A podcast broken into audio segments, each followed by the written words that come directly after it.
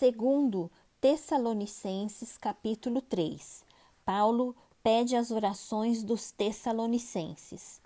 Finalmente, irmãos, orem por nós, para que a palavra do Senhor se propague e seja glorificada como aconteceu entre vocês.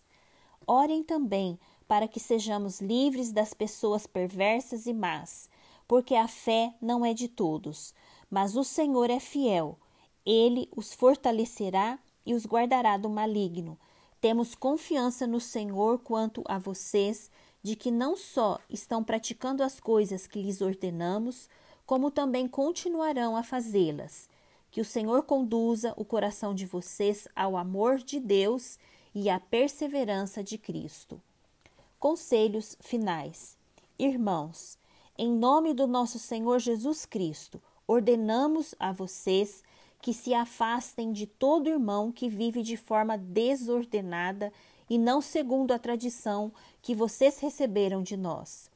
Porque vocês mesmos sabem como devem nos imitar, visto que nunca vivemos de forma desordenada quando estivemos entre vocês, nem jamais comemos pão à custa dos outros.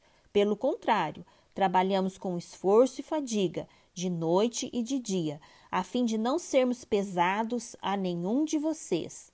Não que não tivéssemos o direito de receber algo, mas porque tínhamos em vista apresentar a nós mesmos como exemplo para que vocês nos imitassem. Porque quando ainda estávamos com vocês, ordenamos isto: se alguém não quer trabalhar, também não coma. Pois de fato, ouvimos que há entre vocês algumas pessoas que vivem de forma desordenada, não trabalham, mas se intrometem na vida dos outros.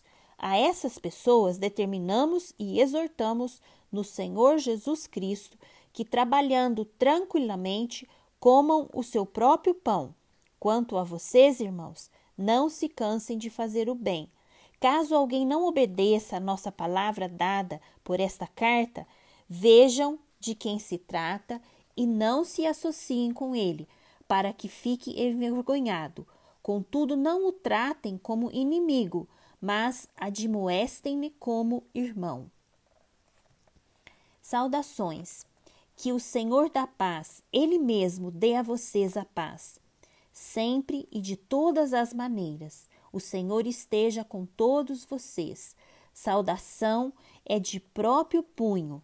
Paulo, este é o sinal em cada carta. É assim que eu assino.